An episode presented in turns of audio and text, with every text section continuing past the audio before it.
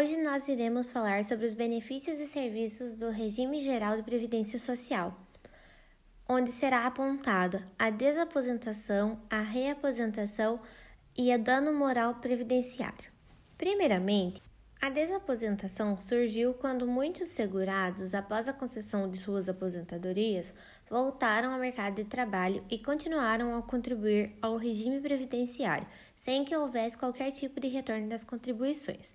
A desaposentação pode ser entendida como o cancelamento de uma aposentadoria anteriormente concedida ao segurado, seja de regime geral de previdência social ou de regime próprio de previdência social, para a concessão de um novo benefício mais benéfico. O artigo 18, parágrafo 2 da Lei nº 8.213 de 1991 prevê que o aposentado pelo regime geral de previdência social que permanecer em atividade sujeita a esse regime ou a ele retornar não fará jus a prestação alguma da previdência social em decorrência do exercício de, dessa atividade, exceto ao salário família e à reabilitação profissional, quando empregado.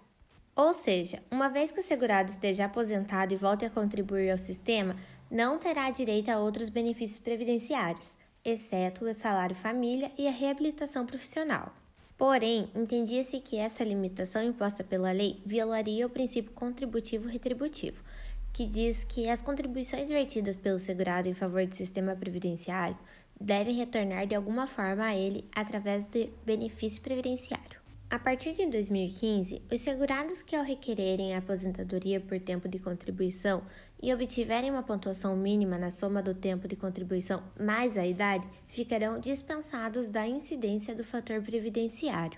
Vale lembrar também que até o ano de 1994, existia um benefício previdenciário chamado de pecúlio, o qual foi extinto pela Lei nº 8.870 de 94, que consistia em devolver ao aposentado os valores que foram recolhidos de contribuição previdenciária após a concessão de sua aposentadoria. O pagamento era efetuado de uma única vez com juros e atualização monetária.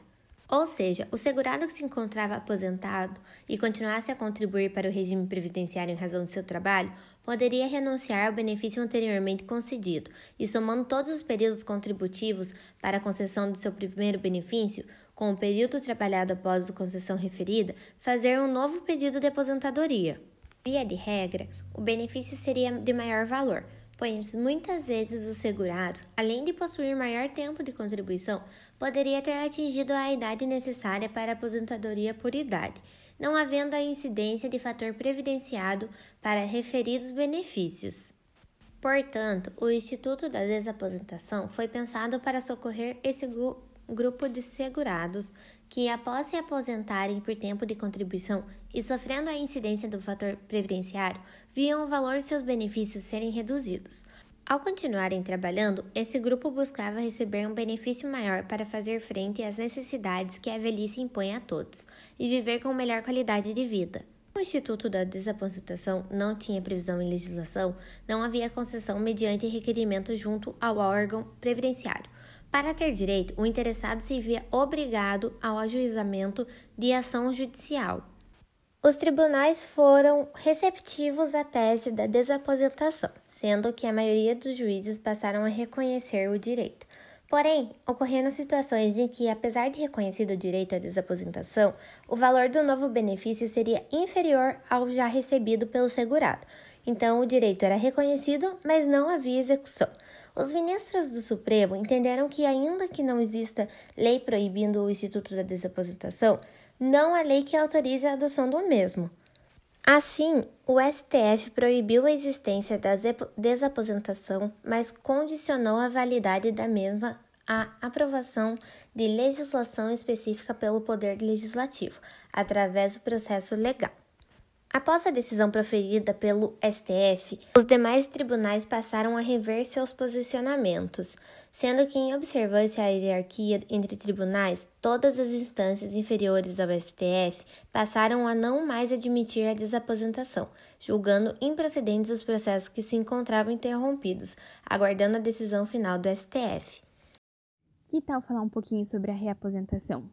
Pois bem, Ainda que se possa dizer que a transformação da aposentadoria ou a reaposentação seja bastante semelhante à desaposentação, existe uma grande diferença entre os dois institutos. Na desaposentação, a pessoa pedia o cancelamento da aposentadoria anteriormente concedida e para a concessão de novo benefício era considerado todo o período de contribuição do assegurado, antigo mais o novo. Já na reaposentação, o pedido é feito tão somente com base nas contribuições realizadas após a concessão do primeiro benefício, ou seja, não são utilizados requisitos e contribuições vertidas para a concessão do primeiro, primeiro benefício. Havendo uma renúncia daquele em detrimento de um novo, mais benéfico ao assegurado. Exemplo de, de reaposentação.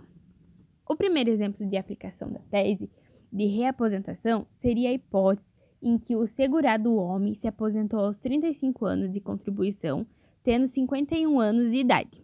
Nesse exemplo, houve a incidência de fator previdenciário e, consequentemente, a redução do valor do benefício.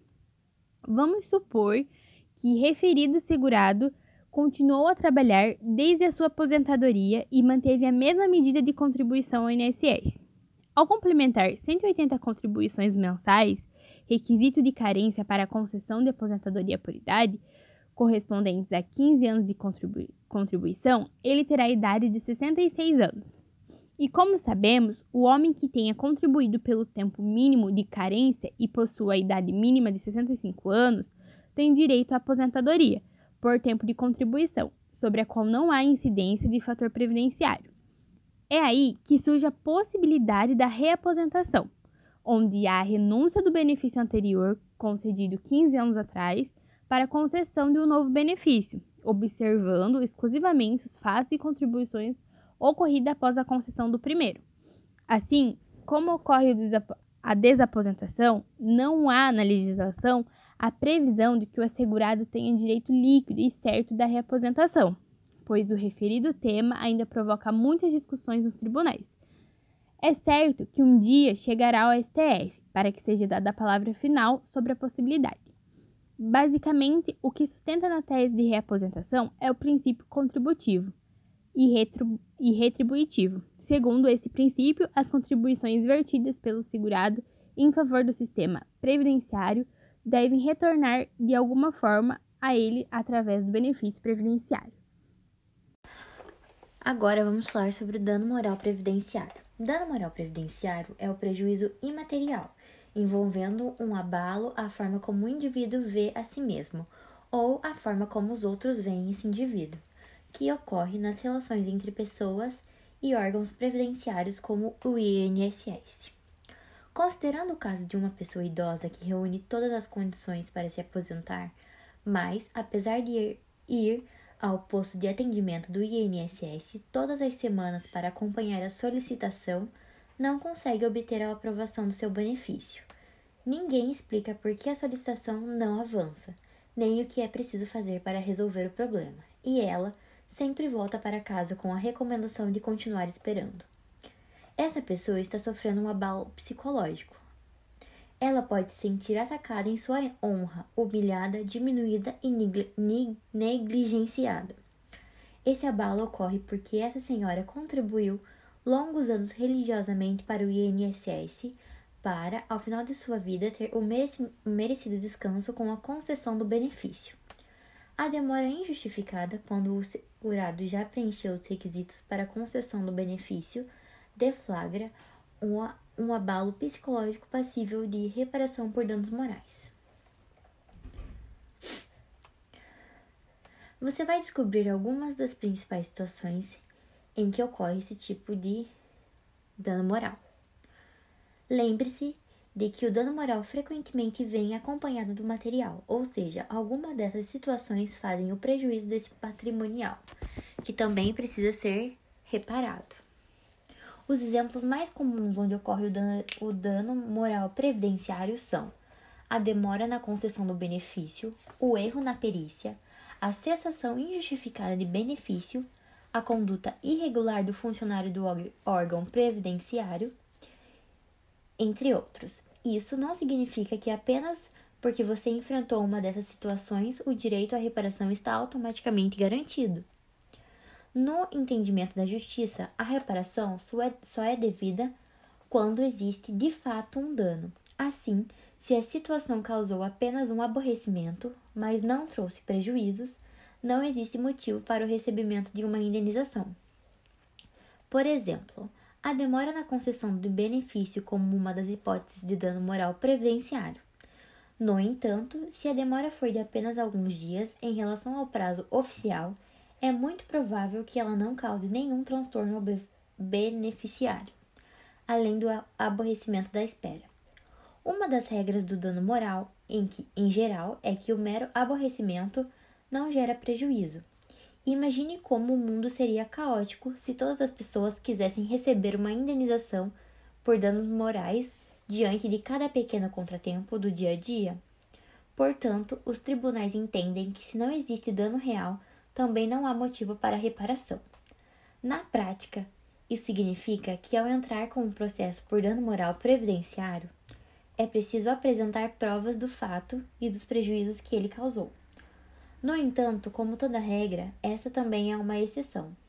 Existe, existem algumas situações específicas em que o dano moral previdenciário é presumido, ou seja, a vítima não precisa apresentar provas.